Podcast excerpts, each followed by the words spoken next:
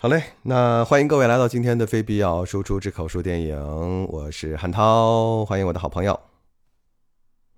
打招呼呀 Hello，Hello，哎，不是，我还以为你得放片头呢，片头不放了，回头回头我再我再往上贴吧，我再往上贴吧。啊，我还等着二十世纪 Fox 公司呢。那那行，我放一个给你听。好，来来来来来。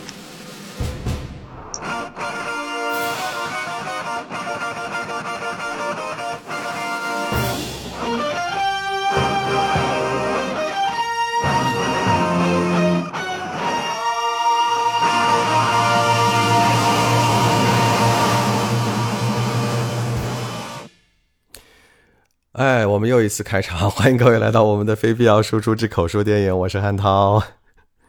Hello，Hello，大家好，我是粉条。哎呀，这个今天我们这个节目延迟了好几天，每天说要录，结果录不成，又又延一天，延一天，然后终于在一个特别错误的时间，我们要聊一个有关于错误的话题，延了两天。我前两天嗓子还好，延到今天就是嗓子成这样了，然后延到了粉条进入到一种特别。嗯，烦躁的、焦躁的情绪当中，粉条是刚买的手机丢了。对对对对对，Q 杯，可能跟季节有关，我觉得肯定是宇宙又出了问题。对对对对对，可能是这两天这个嗯，有某一种这个呃行星的运行轨迹出现了一些问题，让我们就突然在这么一个。特别不合适录的时间，得把这节目录了，因为我觉得再不录的话呢，这个感觉这个话题又过了。因为我最近还是看到好多人在讨论关于《河边的错误》这部电影嘛，呃，上个周末上的，所以呢，我想现在我们既然要结合时事聊电影，咱就得赶紧聊，再不聊这这波就过去了。对，嗯，呃，我看到他那个票房好像是过亿过亿了，是吧？呃，是应该是我看一下啊，我我现在马上查一下。我其实呢，这个这个电影的票房，我看到很多人认为说它还是靠着这个呃朱一龙的粉丝在撑嘛。那么，嗯，我看一下啊，目前它是多少来着啊？我看看，我前两天看是过亿的。对，它上了一周以后一点五亿，今天我看到一点五三亿。嗯，其实对于一个我们现在不知道怎么去定义它到底是文艺片还是一个商业片。如果对商业片来说，那肯定是这个成绩是不行的。对于文艺片来说，还凑合吧，也就凑合。呃，对，因因为已经上了一周了嘛，对吧？已经上了一周了。对，所以嗯，我们这样，我们还是呃秉承我们这个文风的一贯的习惯，我们都先说点好的呗，对吧？然后再说但是哈。先说点好的，嗯，其实我我刚开始去看这个电影的时候，粉条我就说我我我一直在提醒自己，我说我不要抱有太多的外部的这些信息干扰，就是因为其实我看去看之前已经看到有些相关报道说，有的人很喜欢，说不错，有的人说看着就睡着了，然后有的人不知道这个电影到底要干嘛，反正，但我就想说我我尽可能不要带这种观念去看这个电影。然后呢？你想，我我也知道，像是这种，呃，这也算是魏淑君，呃，比较大制作的往商业电影靠的这么一个作品嘛。那然后我一上来，我就想说，哎呀，这文艺导演最喜欢用长镜头，千万不要一上来给我来一个长镜头，千万别给我来一长长镜头。结果他他他一上来就给我一长镜头，然后我就 我说啊，怎么又来了一个？你记得吗？是那小孩儿。记得记得，就是小孩在屋子里拿着枪找，啊，对呀对呀对呀，然后我就说，完了，这这又来了，这文艺片最导演们最爱的长镜头又来了。但是呢，我是大概在看到二十分钟左右以后，我就慢慢的抛开了我的这个成见了，然后我会觉得，就他的整个电影那个气氛让我融进去了。就我还是很喜欢那个胶片呈现出来的九十年代的那种旧旧的感觉，我不知道粉条你怎么看？对这个，它它的这个质感是做的很到位的了，我觉得。嗯。而且呢，我被拉进去是朱一龙出来的第一个镜头，呃，那个质感非常好。嗯。我都觉得他可以走梁朝伟的那个感觉了，我当时脑子都有稍微有一点点晃神儿了。那个他出来的第一个镜头。嗯的那个眼神儿，下雨天是天非常好。对吧？下雨天好像他打了一把伞吧，然后走进那个办公室嘛，对对吧？嗯对，而且他整个的气质，呃，整个影片的色彩呀、品相啊，和他的脸的那个塑造和构造，甚至他呃呈现出来的有一点点微胖，我都觉得特别复古。对，没错。就嗯，我其实这里就说到朱一龙的表演了哈。我其实是从《消失的他》开始，我就觉得他特别像梁朝伟，就整个气质、脸型，嗯，我觉得完全完全是梁朝伟的平替哈。然后，呃，但是这部电影让我印象更好。我我觉得他之前的两部，包括《人生大事》啊，然后呃，《消失他》，我觉得表演都是有点过的。但是到这部戏里头，我觉得他的表演很克制。那这可能是跟魏淑君导演的这样一个把控有很大的关系啊。就是我觉得魏淑君是一个很有掌控力的导演，就他在整体上这个片子的氛围、表演风格，呃，做的非常整齐。我觉得这个很厉害。嗯这个作为一个导演来说，我说他是一个很有自己想法，而且很懂得控制的一个导演，这是这是很了不起的一件事儿。作为一个年轻导演来说，就是我我是注意到整个片子里，嗯，尽管是一个呃死人就杀人的这么一个一个片子，呃，但是没有没有一场暴躁的戏。即便是我觉得呃情绪冲突最厉害的是疯子跑了，嗯然后他们局长的一个上司跑到他们的办公地点去追责。按理说，我们常规的一个表演就是这个局长的上司肯定是生气，要怒骂，拍桌子，要怎么样？但是那几句话说的反而是不仅仅没有那个愤怒，反而是还比正常的说话的情绪要更低一些。嗯，对。其实，在这部电影当中，呃，朱一龙这个角色完全有理由可以发疯的，因为他最后不是写到他就是有点不太不太正常了嘛。同样的表演，我们在《消失的她》里头其实是可以看到的嘛。在《消失她》的后半程，朱一龙就呈现出一种很疯癫的状态嘛。那么，嗯所以我觉得，但在这个戏里头，你看他最后有一场戏，他比较疯的状态去见局长的时候，他所呈现的是一种一种迷离，是一种就是我我们感觉到灵魂出窍的那种感觉，而不是发疯。所以我，我觉得整个这个电影，而且我很喜欢他们电影当中朱一龙那个家的整个那个置景，我觉得特别是就特别九十年代，就整体的那个氛围啊，呃做的很到位。我我很喜欢那那样的一种置景啊，然后整个那个氛围，我我觉得做的很到位。就是它的整个的视觉、服化道、呃美术都非常好，我觉得。对，非常好。所以，所以我是说，我认为，嗯，魏淑君是一个呃极有控制力的导演，就是因为其实你知道，有很多导演他常常会在某一个领域失控。我经常会看到这样的东西，就老觉得哎这儿不对，或者那那儿不对，或者这边呃会有一种失控的状态。但是这个片子，呃，我喜欢，我能进去，就是因为他把那个氛围做到了完全是对的那个状态。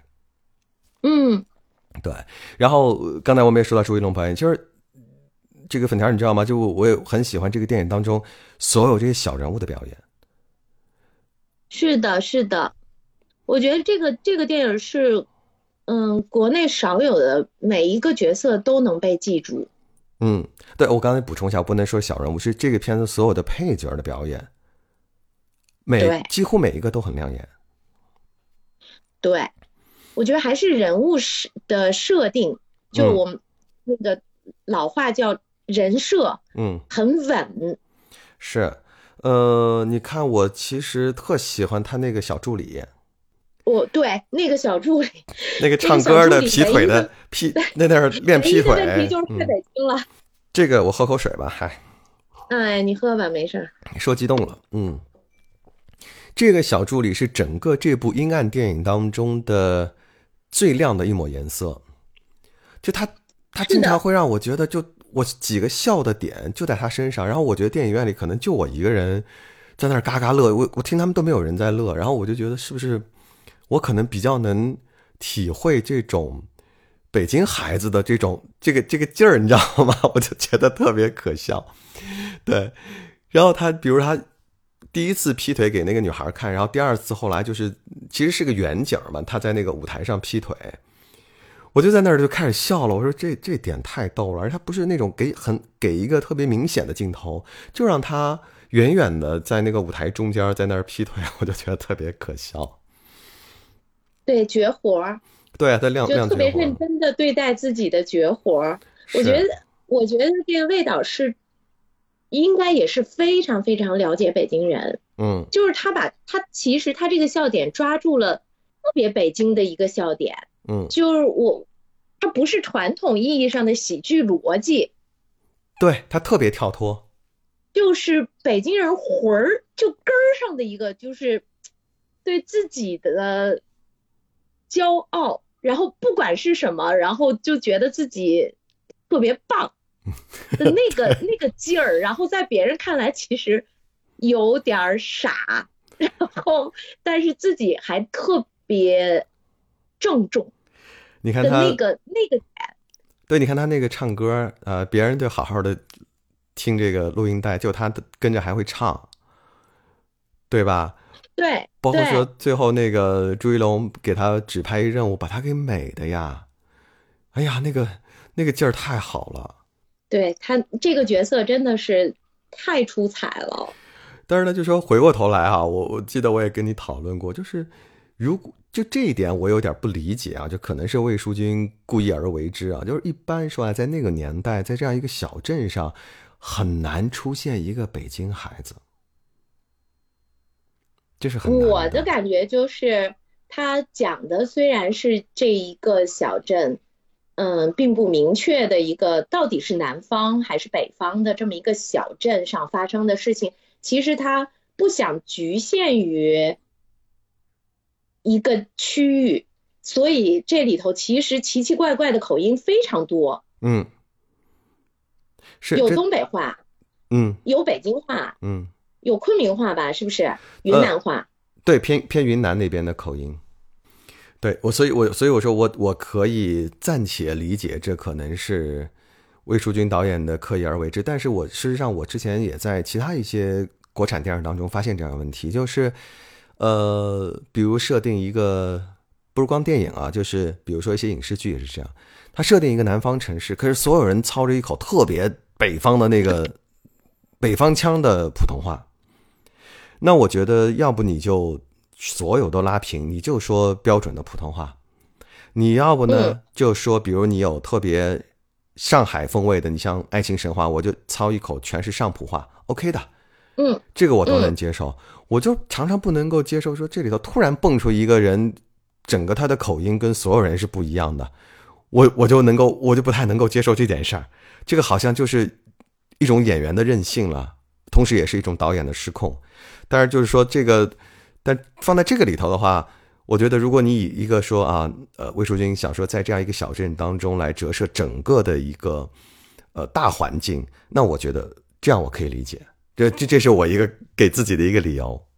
他如果不是错误哈，那他肯定是高高我们一等。嗯那个我们理解不了的事情，如果不是呃像魏淑君这样的导演，我觉得不会犯这种，因为你从整个片子里能看到一个导演的细腻、是的，严谨，他对细节是非常把控的非常严的。嗯那像这样摆在明面上的口音的呃这种问题，我觉得他他一定不是失误，那一定就是有他自己更高一层的设计。好，所以所以这个我就那只能是说我们需要去体会吧啊，魏淑君导演的这个高高明之处哈，呃，需要去理解。就体会，我们自己慢慢理解吧。然后，呃，哎，这个电影当中，我觉得还有一个啊，对，这都是我们俩共同认识，觉得这人特别棒的，就是那个许亮吧，就那个脸剪头发的那个。呃，理发馆的那个人，对对对对对对对，呃，其实我正好这两天我看了原小说了，原小说里头这个人他并不是一个异装癖，呃，但是这个但是这个电影当中的这个人物的设定的改变，我觉得特别好。啊，那原小说里面是个什么人物啊？他就是一个对自身就是有有一点，他是跟这个许亮很像，就是只要警察一来，他就觉得你们早该来找我了。他就是会把自己带入到一个犯罪的人的这样的一个身份当中人去的这么一个人。那他在原小说里到底有没有犯罪？就是这个里头还有铺垫，他曾经因为呃一个呃流氓罪还是什么，就流氓罪被关了八年，对不对？对，有这个铺垫，没有。但是原小说里头呢？没有，就是最后这个原小说这个人也是自杀的，但是他并没有采用那么极端的和。暴力的这么一种方式，嗯呃，他就是一个就是所有破事儿都往自己身上揽的这种人。那你知道有有一些人是有这个被害妄想症，也有人呢是有一种就是嗯受害者妄想症，就老觉得自己是受害者，或者有人老觉得自己是迫害者。那嗯，这个许亮就在原小说里头是这么一个设定，嗯，只要警察一找他，他就觉得这事儿是我干的。但是他只不过他是去过河边，他看见过这事儿而已。那那导演的这个修改，我觉得是特别好的，就是他推向了一个极致，而且更有理由相信警察一来找他，他说你们早该来找我。哦，对，因为他自己心里明白我是一个跟别人不一样的人。嗯，但是如果像原小说里，他仅仅是想讲一个心理问题，其实很虚。而且就是我们还原到那个年代哈，呃，在以前那个年代，其实有一阵儿时间是特别会抓这种什么流氓罪啊什么的，而且呢，就是每到一一段所谓严打时间，到这个严打的时候呢，就是会把这些有前科的人都抓一遍，他就他就是那个时候好像跳个舞都会被抓起来哈。对，但是一旦被抓过以后，每轮他后面每隔一段时间就会有一些严打嘛，就。嗯，只要到了这个严打，这波人都得再进去一遍，所以这个这个许亮就会有这样的一个心理，说啊，可能又来了，那那就那就我吧，那你就把我逮进去得了。你明白是这个有这么有这么一段这个历史，当然现在是不太不太会这样了，就是当年有一个阶段是这样的，所以呢，这个嗯，许亮有这样的一种想法，我觉得完全合情合理，就他更站得住了这个人物。大家也能够更理解了，呃，再加上他给了这样一个设定之后呢，就让他又变成了这个小镇上的另外一个异类。从某种程度上来说，他跟这个疯子啊，或者说跟这个呃幺四婆婆哈，这这都是一类人。因为原小说里这幺四婆婆就是一个呃十几岁就结婚嫁了男人，然后没多久男人就死了，然后她就一直这么孤独的在这个小镇上生活。一辈子没有再嫁，就这么一个人。然后有一天突然，他就开始收养这个疯子了，所以他也是一个异类。哦，我突然在想他，我突就是我跟你聊的这个时候，我突然有一种他做的其实是一个小镇病人的概念。对，你想还有这个，因为他在设定的时候有这个诗人这个角色，这个角色在原小说里是没有的。啊，原小说是没有这个人的。然后这个角色就会成为，不仅是那个小镇上的异类，同时也是那个时代的一个异类。就是在那段时间，就有一些年轻人很喜欢现代诗歌嘛，对，然后会。写诗啊什么的，这这事儿我也干过。我我那会儿买了好多这种什么现代诗啊，然后没事我我我也写写点这个什么，谁都看不懂，连自己都回头看。我现在有时候回头看我小时候写的东西，我说写写的什么呀？这个是我自己都不能明白我自己当时怎么想的。所以青春，对对对，而且那个时候你会特别的就崇尚那些诗人，就写一些你听不懂的东西。对啊，就是。不知道那个点在哪儿哈，就青春的那个时间时期，我是觉得也不知道是不是因为家里的老人说话都太啰嗦，所以我觉得那个诗歌简练，然后又透彻的那个感觉会让我喜欢。对啊，所以我觉得这个人物的出现不仅是一个时代感啊，同时他也是可能就像我们说，他集合了一个小镇上的这种异类。嗯，啊，那也是一个异类，所以，嗯，这些异类在这样的一个可能世俗的小镇上，集体犯了一个错误，可能这是不是魏淑君 想要拍的一个，想要传达的一个概念？就是你要这么说的话，我突然在想，你看他几个重要的角色，那个局长不是个异类吗？局长也很怪异，对，局长特别的有意思。他那个老婆不异类吗？嗯，朱一龙的老婆不异类吗？嗯。所以就是他，而且呢，你看他他表现的，如果我们想说他是要做一个异类群体的话，隐藏在生活中的异类群体的话，他这几个人物的设定已经涵盖了方方面面。嗯哼，那个诗人是精神层面有一些，对吧？然后那个理发师，然后那个局长，然后他自己的老婆，就是我们身。每一个人身边都有各种各样的异类，嗯，他其实已经涵盖的很广了这个面儿。但是你说，这就回到我们说这部电影所要表达的是什么了哈？嗯，我我之前看过一个访问，是魏淑君在回答媒体问题的时候，他就说到，呃，他那会儿呢在创作剧本的时候，他一直在看那啊，一直在听。呃，一个歌剧就是这个瓦格纳的一个歌剧，叫做呃，这个这个歌剧叫《特里斯坦和伊索尔斯》。那在这里头呢，这个瓦格纳呢，他就有呃，做出了一种叫做特里斯坦的和弦，这是一个和弦，是一个一直没有解决的和弦。他们在做剧本的时候就一直在听这个音乐，然后给他很大的启发。所以在这部电影当中，他最终的故事。所呈现的是一种没有解决，所以我们就是说，这个很多人为什么看完这个电影还去讨论呢？说这个电影说是拍一个高智商电影，然后各种各样的解读哈。那我就觉得，嗯，从这个层面上来说，这种不解决是不是就是导演想要传达的一种他的主旨？就一群异类生活在这个小镇当中所形成的一种。他实在没有办法解决的东西。我觉得你说的这个有道理，但是呢，这是你建立在你看了他的采访，你呃，你知道那个歌剧，然后我们给他找的一个，就是我特别怕，呃，就刚前面我们说的都是他的好，但是特别怕聊到这个电影到底要讲什么。嗯，我真没看懂。我说实话，我有点懵。我的懵的原因是因为我一直不能理解这个电影当中为什么朱一龙最后是这种疯的状态。关键是我都没看出来他疯的状态。呃，他有，他就是比如后来有说要辞职啊什么的，然后这个眼神儿反正就不太地道。然后，呃，包括说他有，比如说他到底有没有得过这个三等功？之前，嗯，然后有一场戏，他不是把他他老婆的那个拼图，他抓了一把给丢到厕所给冲了吗？就是后来他又发现他老婆把那图都全都拼上了，对，所以这些过往的经历是他脑子里真实存在的啊？是他真实存在，还是他脑子里自己想的？不知道。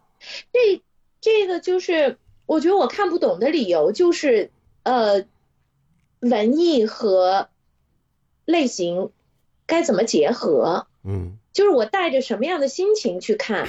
如果你跟你你跟我说它就是个纯文艺片儿，我也没有像呃商业片类型片那么简单的去理解。说你给我个所以然，它是到底是一个实的还是一个虚的？嗯，呃，它的比重到底是什么样的，导致了我的观影的智商？嗯，这个就回过头来我们说余华的原小说哈。余华的原小说的后半部分是，呃，这个警察到河边看到了疯子，因为疯子之前一直在无差别的杀人嘛，然后呢，他就开枪打死了这个疯子。那么之后呢，呃，局长跟他的老婆都在建议他说：“你啊，就装疯。”因为之前这个疯子就是因为是个疯子，所以他抓进去给放出来，抓进去给放出来，就他不担刑事责任嘛。那么你现在你把他给杀了，你本来是要担刑事责任的，那么你就嗯装疯，我们就能把这事儿给弄过去。所以呢，当时呢，就是呃，小说里写的，他们就派了一个精神鉴定的人来问他问题。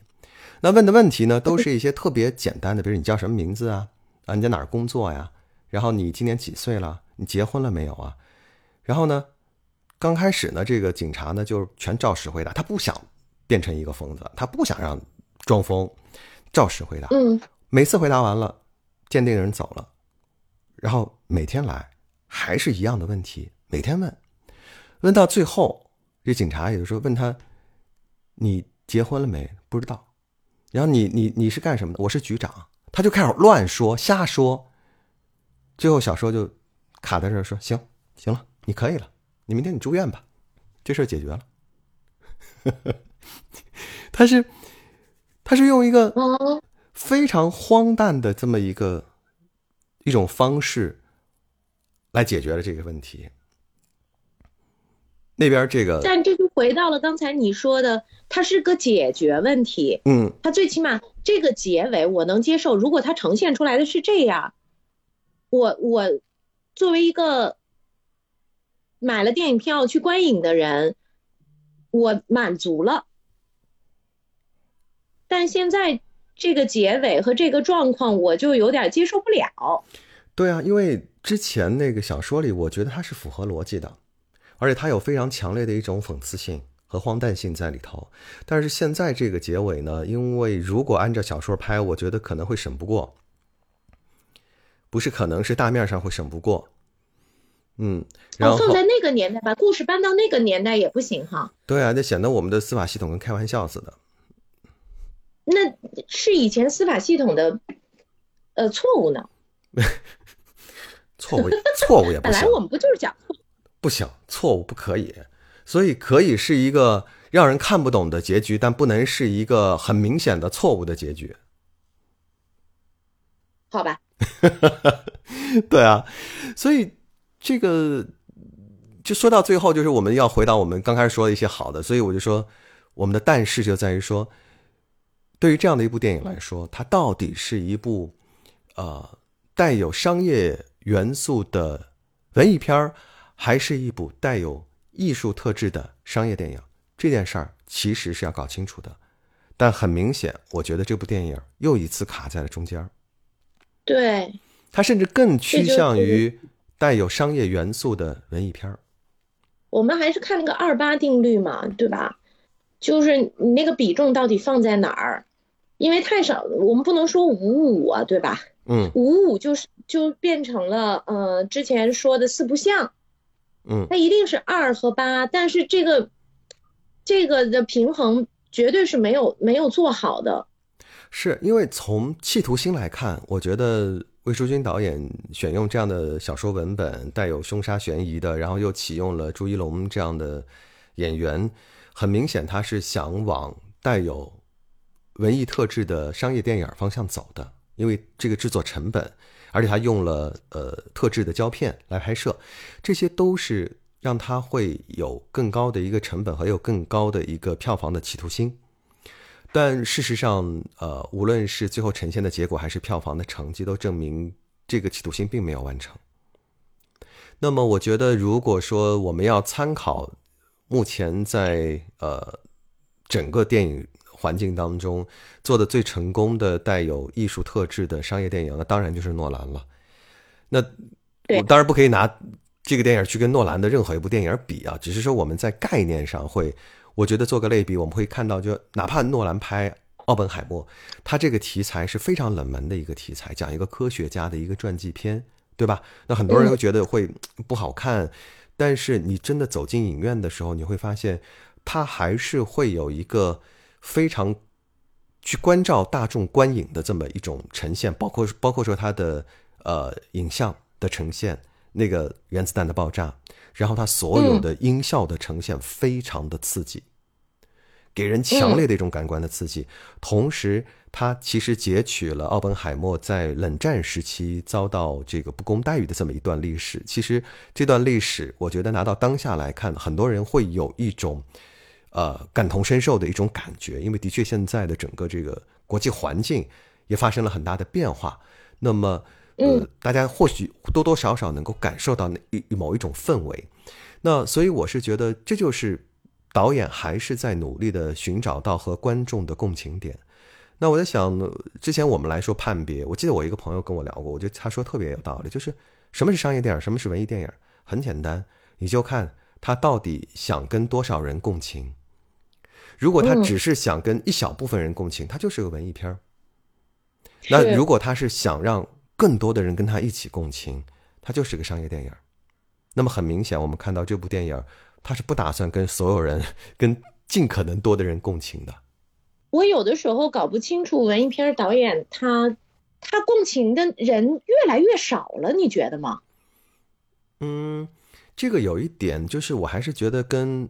普遍来说，我们的电影教育跟我们整个电影的这个市场环境，哈，它有一种矛盾，就是我们如果你从院校教育出来，电影是艺术，它是把它放成一个艺术品的，但是呢，现在的市场环境呢，要求电影是一个产品，它是普罗大众的一个娱乐产品。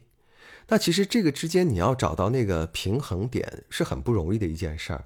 那好莱坞，我是觉得这两年他们所谓的这些个商业片儿，对我来说已经很厌倦了。就所有的什么动，就漫威啊，不就你一看那开头你就知道结尾，然后你就靠那个特效，然后给你有点视觉奇观，仅此而已。我无聊透顶，我一点兴趣都没有了。其实我觉得适度的加入一些艺术创作，然后让人有一些新鲜的一种体验，我觉得这是。可能接下来电影发展的一个趋势，我觉得这是对的。但是你的核心点、你的讲述故事的方式，以及你所选取的这个故事的这个呃传递的价值，我觉得这个还是要尽可能去让更多的人共情的，有这么一个出发点。你不能说我的出发点就是让你看不懂，那对，不可能有太多人跟你共情。你请谁都没有用，你不管请多大的腕儿，你你请这个顶流来演，人家粉丝来就看一个脸，他没法跟你共情。只要没法共情，你就很难吸引到更多的非粉丝的观众来看这个电影。对，哎，不光是演员的问题，你你的剧本加持多大力度的加持也没有用。嗯。余华非常非常好的加持了，对吗？嗯。但是还是看不懂。对，其实余华的小说不难懂的。我因为我对，我是很喜欢看余华小说，他的几乎每个小说我都看过。然后，嗯，他的小说很残忍，我一直觉得他的小说是非常残忍的。但他的小说其实如果做影视化改编。我们抛开审查这件事儿的话，是非常合适的，因为他已经把人性的很多东西给你扒得很透了。所以我一直就很喜欢余华的小说，是因为我觉得它有趣，它的有趣来源于真。嗯嗯，所以我刚刚就想说，即便是这样的一个加持，嗯，好像那个真。也没了，那个虚也没了，反正就是他整个的这个呢，电影让我感受就是细节都很好，每一块都能拿出来，嗯，都是一个非常好的，每一个角色很多的桥段，单场的桥段都非常好，但是拼在一起就变成了一个莫名其妙的。东西，嗯，哎呀，这个有时候我也觉得就有点可惜，有点可惜的。我也是，我觉得我们的导演还是，如果你真的要面对市场的时候，你还是要放下身段。他们总是会有一点不甘心，就是觉得说，我可能他们会觉得说，是不是呃，我如果太商业、太类型了，会。被人说成就会失去，因为呃，我知道的这些国内的文艺片导演，他们每个人其实都是后面有很多拥趸者的，就是有很多人追随着这些人去看文艺片。那么他可能会不会有这种感觉？就是我加一加一些商业逻辑是为了迎合大众社会，但是我也不想放弃我的这些固有的拥趸者，要不然我被这些人骂，说我呃失去了那个根儿，背叛了他们，对吧？但问题是，会不会有这种？问题是，这个人群是在整个的电影观众人群当中是一个非常小的人群。那是啊，所以他就会，他其实是在这两中间做做抉择嘛。我觉得一个真正的高明的导演哈，是能够让他的电影获得更多的观众，同时把他所要传达的艺术的理念放在里面，让更多人感受到这种艺术的魅力，而不是对这种艺术的魅力觉得有巨大的距离感。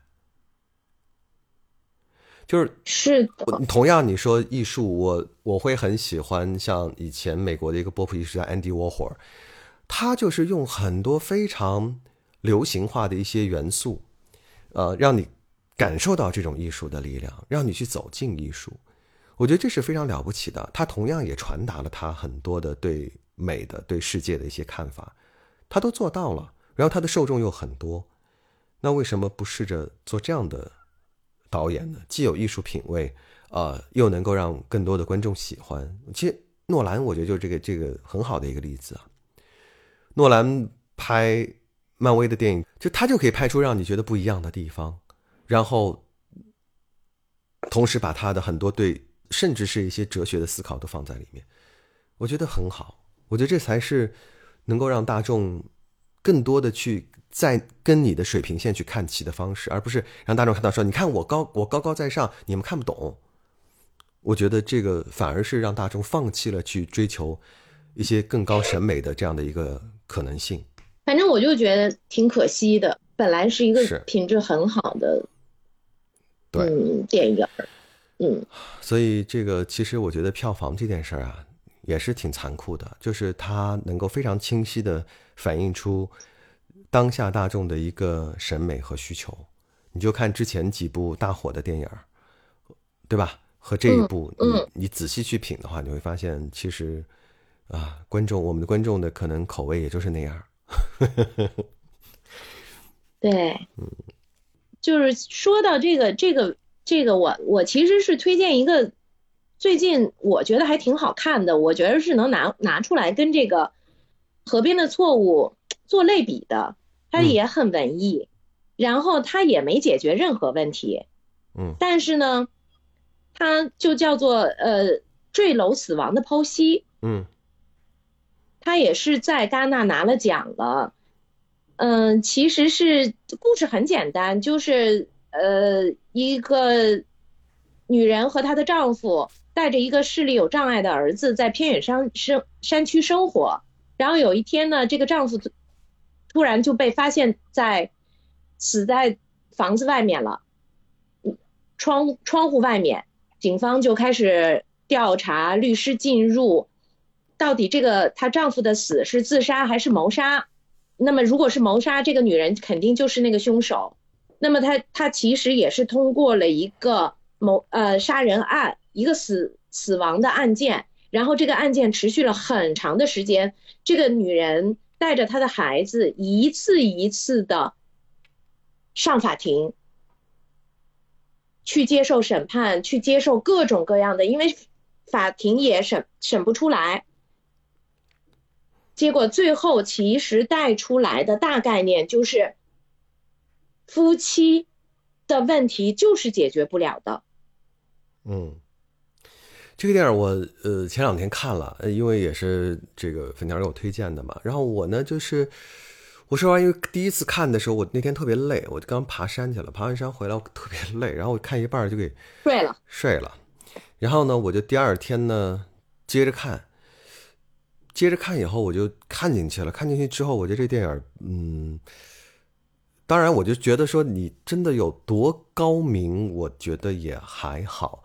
只是说，我觉得他也是透过一个案件，然后让你看到了另外的一个世界，就是刚才粉条说的这个婚姻当中的一种关系怎么去处理，尤其是在女强男弱的这么一个婚姻关系里头，嗯如何去处理？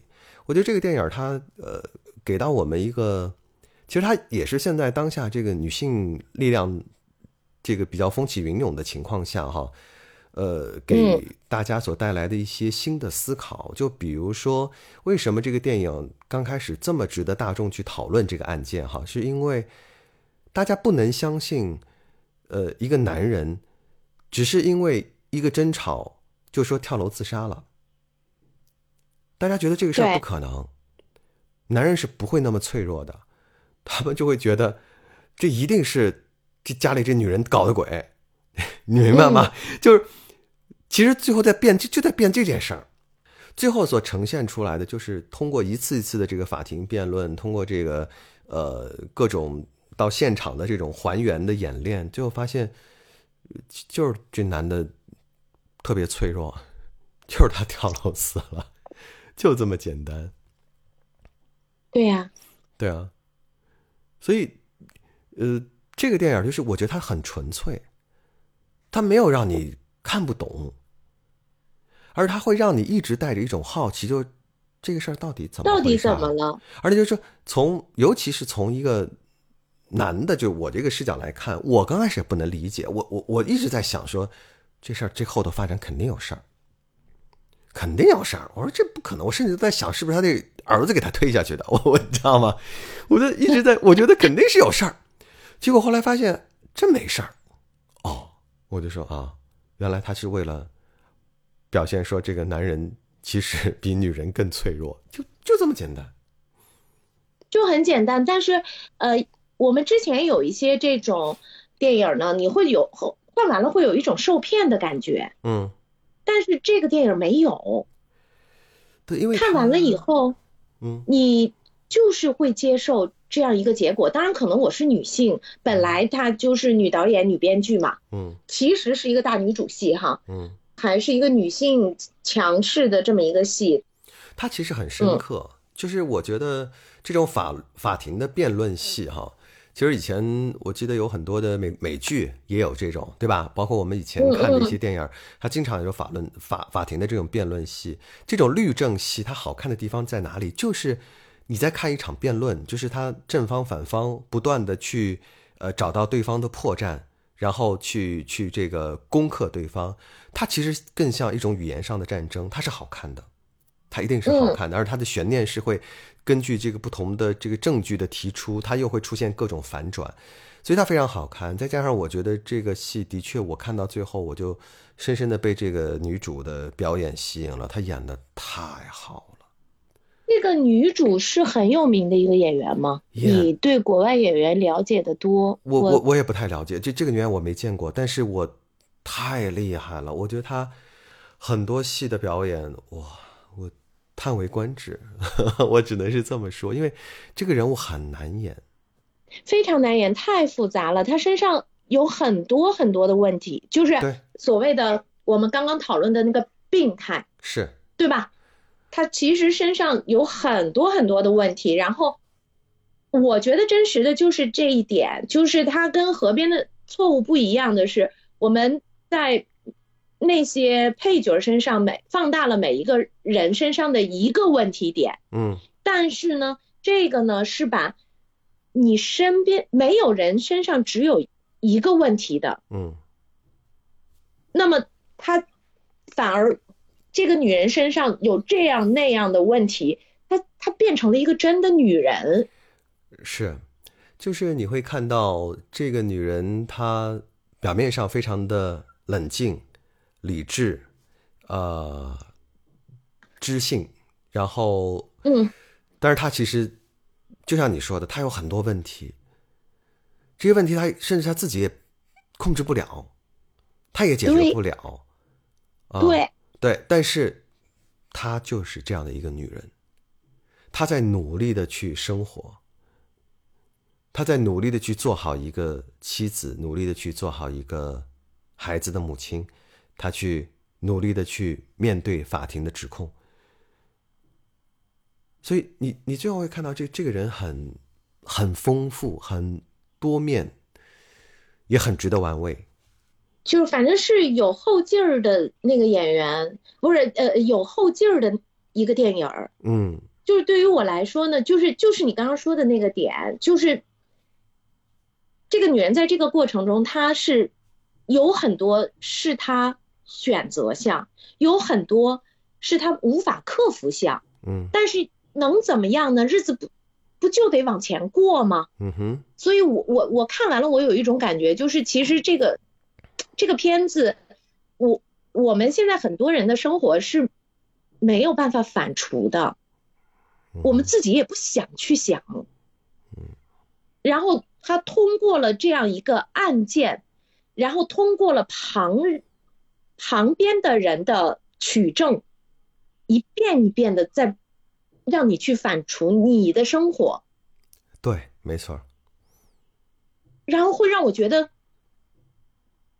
有点勇敢，就是那种感觉，就是不管你是被动的还是主动的，但是你当你去真的去面对，一次一次有人去拷问你，你为什么这样，你到底是怎么样的，你也要去想的呀。是是那我们现在很多人的生活就是那种盲目的往前走。当然，我也知道，就是你想那么多又能怎么办呢？但有的时候，就如果没有这么一个案件，你可能就不会那样去想。所以我我是觉得，就是又回归了一个类型和文艺。这个这个片子绝对是一个文艺片，绝不不是一个类型片儿。那么这个、嗯这个类型和文艺的结合，这个类型给这个文艺表达矫重情绪的加分点在哪儿？它的作用到底是什么？我觉得是值得去导演们、文艺片导演们去思考的。嗯，是因为呃，既然我们来对比这两个电影哈，我会觉得《河边的错误》，你看完以后，很多人会处于一种茫然的状态，就是因为你不能共情，所以你也很难在这个里头找到一个可以提供自己呃关照自己生活的这么一个点。那你可能是局部的，就像我们说，哎，看到这个人是这个点，看到那个人是那个点，啊、你会有一些感触，但是整体上你很难引起一种强烈的共鸣。那《坠楼》这个电影，我是觉得看完以后，就像你说的后劲儿大这件事儿，是因为你会去想，同时你会想自己的生活，你会想到说他说的这些话，他在这个过程当中不断的去描述自己的婚姻状况，描述自己的感情状况，描述自己的这个事业的状况。如果我来描述一下我自己，我会得出一个什么样的结论？是的，对吧？所以他是会有他的态度和他的这种价值观非常鲜明的摆在那里的，然后你可以把它作为一个参考值去参考，对照一下你的生活。同时，我又觉得，呃，我很喜欢这一点，就是故事最后让你发现很简单，你很容易理解，你明白了，但是你看到的人是一个很复杂的、很多元的一个人。因为本来人就是复杂的。对我，我所以在这里我特别想说这个，就是我们现在呃当下这个社会，会非常容易用一两个词去定义一个人，甚至都是用好人坏人来标签一个人。但是我觉得，我们真的要去有一种面对复杂的勇气，就是这个世界是很复杂的，各种境遇、各种人都是复杂的。我们不能很简单的用啊，这个人是好人，这个人是坏人，这一群人是好人，这一群人都是坏人。我觉得用用这种东西很简单的去标签这个世界的话，会让我们对这个世界的认知越来越极端，然后越来越失去它原来的那个方向。我们要去嗯接受这种复杂度，尤其是对人。你把我想说的话都说了。哎呀，那怎么办呢？你再补充点呗，使劲儿再补充补充呗。我使劲儿在补充，其实我我就我真的是想补充的，我你刚刚都说了，就是我觉得现在我们看到的国产的电影的那个疏离感，对我来说就是来源于，嗯，它让我带不进去，是因为我们要面对的社会环境，我们要面对的工作压力，我们要面对的情感生活，比它呈现出来的复杂太多了。对，说到这儿，我就对我得想到另外一点，因为前两天我不正好去。呃，主持了一下刘奕君老师的新书发布会嘛，然后呢，我因为最近的刘老师的那个电视剧就《不完美受害人》，我觉得是近年今年我看到的比较好的电视剧，就是因为我觉得它呈现了一种人的复杂度。嗯嗯，像刘老师演的那个其中那个老板就非常的复杂，而且这个事儿呢，我好像最近跟。身边好多朋友都聊到这个问题。前天我、昨天我跟我同学坐那儿喝咖啡，他也主动来跟我，因为他说看到我那个跟刘老师拍的照片什么的，他也在跟我聊。哎，他说他今年特别喜欢看这个电影。我说你为什么喜欢看这个剧？他就说，他说这个这个剧播完以后，他说让我们整个公司里这个男女之间有一点，就大家都已经彼此都觉得恨不得就是离开这个八百米远那种感觉，就是。别过来！你千万别过来！就那种，就他们很大一个公司，也是属于就现在就只要底下的女员工告上司，以这种理由告，一告一个准儿。嗯，对，所以大家就会变得说，哈，我们呃呃，我惹不起，我还躲不起嘛，大家离得远远的，算了，得了，你你别找我，我也不找你，大家就这样。对，但是我。好，那那是他所带来的社会影响。哈，那反过来说，我觉得影视作品是要给别人带来一种思考的，这种思考就是是一种复杂的。如果一件事情非黑即白，就不需要思考了。这是一件不动脑子的事情。就是如果我告诉你这个事情永远都是非黑即白，那不需要动脑子。需要动脑子的是你要去辨别在那黑和白之间的那个地带。它到底是黑多一点，还是白多一点？还是说你可以接受的黑是多少，你可以接受的白是多少？其实是为了让自己在这个灰色地带更好的生活。那个辨别不是为了别的，不是为了，就是，呃，显得我们更聪明，还是显得更什么？只是让自己。能好过一点，嗯，对于我来说，嗯，那么又我们又说到电影上，电影上我共情不进去，就是因为这个，因为电影呈现的就是基本上都是非黑即白的东西，嗯，然后我我我只能试图去找我的记忆，然后跟呃往你的那个塑造的角色里面去贴，但是我觉得如果你做的东西是试图都是试图让观众去理解你。去往上贴，而不是被带动的，我觉得就不太容易能打动人。嗯哼，嗯哼，啊，行了，其实我想今天我们，呃，本来还有一个环节是要推荐自己各自最近看的片子哈，我们已经聊了快一个小时了。那那。今天不推荐了吧？其实已经推荐了。我们刚刚不也推荐了吗？对啊，我觉得已经推荐了一部了，而且那部真的很值得看。虽然它比较长哈，我记得这部电影大概有两个半小时。然后我呃，一个是比较长，一个是比较慢。我觉得推荐这一部吧，看一会儿睡一会儿，看也能看过一个星期，真的。我就觉得这种电影啊，它的观影啊，可能是你要有一个事先的心理准备，就它不是一个那种呃强刺激的一个电影。啊，虽然它涉及到一个命案，但是我是觉得你需要有一个相对安静的环境，然后坐下来慢慢看，看着看着你就会看进去，然后你会觉得很有意思的。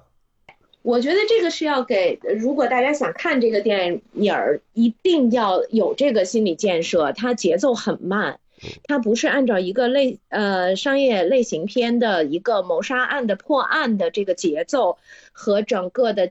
结构去给你讲的，它更多的文戏、大段的对白和庭审，我也没有一次性看完。嗯，要不然你说睡了，累的立刻共情了是吗？对，我也没有一次性看完。但是呢，就这个我有的电影我没有看完，我就给它放下了。但是这个电影呢，只要我今天晚上还有时间，我第一时间会选择往前倒一点儿，然后接着要把它看完，嗯。然后再看不完就再等，再再等一等呗。嗯。如果你是特别急的，我就想起我有一个姐们儿哈，我再嗯。讲下去，我有一个姐们儿，有一段时就老让我给她推荐电影和剧，后来呢，我就给她推荐了，她说她爱看，呃，谋杀案的这种悬疑的侦探的，我就给她推荐了《白莲花度假村》，啊，对，一共短短的几几集，她每一天晚上基本上每隔俩小时，他就问我怎么怎么还不死人呢？怎么这这怎么回事儿？这这不是判警察呢？就是第一季里头不是倒倒倒吗？记得吗？对对对，最后也他一上来是说有命案的，然后他后面就开始进入到一个偏喜剧的这么一个一个一个类型里头了。对，我们就很喜欢，但是我那个姐们儿就说，嗯，不好看。所以我我觉得，如果大家想想看我咱俩推荐的这个这个坠楼，想去感受一下那个，一定要有很强的耐心。对，因为这个电影的名字叫《坠楼》，哎，叫《坠楼死亡的剖析》是吗？对，对，所以它的重点是剖析，而不是坠楼。嗯，所以呃，看这个电影，而且我为什么之前我们可能把那个结局，很多人会很讨厌说你们剧透，我我就说，你等你看完这个电影，你会发现那个就这个人怎么死的不重要，重要的是在他死前到底发生了什么。所以，嗯，这个才是这个电影所要表达的最核心的内容，而且那个部分，我相信是可以让很多人有共情的。只要你有经历过这种关系，你在这种关系当中，亲密关系，亲密关系当中，你你你生活过，你在这个里头剑拔弩张过，你一定会有共情点的。对嗯，那种没有狠狠爱过的人，对，可能就就没有了。对，或者没有为了一个家庭，为了一个人去付出很多的那那些人呢，嗯，我觉得性格比较稳定，嗯，不看也罢。就是你建议，就是像我们这种疯疯叨叨的人，必须得看这个电影，是吗？对呀，其实我们是最能看文艺片的人。对，就是我们是能够特别体会各种文艺导演想要表达的那种小情感、小情绪。对呀，结果还没被抓住。可是我们还挺希望让更多人可以懂我们，对吧？懂我们这种异类，懂我们这种不太神神叨叨的人。一天，这就是我们犯的最严重的错误，知道吗？我们犯了一个错误，嗯什么错误啊？就不要试图让别人来理解，就这样吧。嗯，你爱理解不理解，我就这样了。这可能魏淑君就是这么想的。估计就是。但是真的，我其实是不想说他不好，但是我、嗯我其实是有一点点可惜，因为任何一个电影创作，从最开始的策呃策划剧本成型，到最后能够上到大屏幕呈现出来，而且我们已经看到了他的诚意。嗯我我其实心里是稍微觉得有一点点心疼。嗯，哎，没关系，我觉得会好的。我还是挺喜欢魏淑君导演的，我觉得可能他的下一部电影，我其实还蛮期待的。说实话，嗯，我还是挺期待的，因为我觉得他是会给人一些愉悦和惊喜的。好了，我我觉得今天就这样吧，嗯，好吧？咱这我这个破嗓子，你这一个焦躁的情绪，我我觉得我嗓子还好点了，你焦躁的情绪好点没？看到别人犯那么多错，好多了。原来刚开始粉条说：“我今天不想录了，咱俩明天录吧，我实在是烦透了。”然后我就说：“不行，我说今天咱把这事儿给了了吧，因为我明儿还得去徒步呢。我说我赶紧，咱们把今天这事儿就今天给它了了，咱就明天该干嘛干嘛吧。”所以，嗯，我觉得其实录节目也也有点治愈哈。啊，挺舒缓的。对对对对对，所以你要跳脱出那个事情，你不要老是这个陷在自己这个丢东西的这件事情上，这个跳脱出来会好一点儿。就是只补救工作太繁琐了，我又不是一个呃我就我本来我就是个飘飘忽忽、疯疯癫癫的人，你让我去干特别具体的工作，简直要死。好吧，好吧，嗯，好了，那我觉得今天节目就是这样了。我们感谢各位的收听。好如果各位喜欢我们的这个非必要输出之口述电影的话呢，呃，记得给我们留言、转发，或者你觉得近期你看到什么好的电影，可以在评论区给我们留言。然后呢，我们也去看一下，或者我们觉得很好看的话，我们下次会呃聊一聊，然后跟更多的朋友来分享。那好了，那就这么着吧。好的，嗯，拜拜。拜拜。嗯。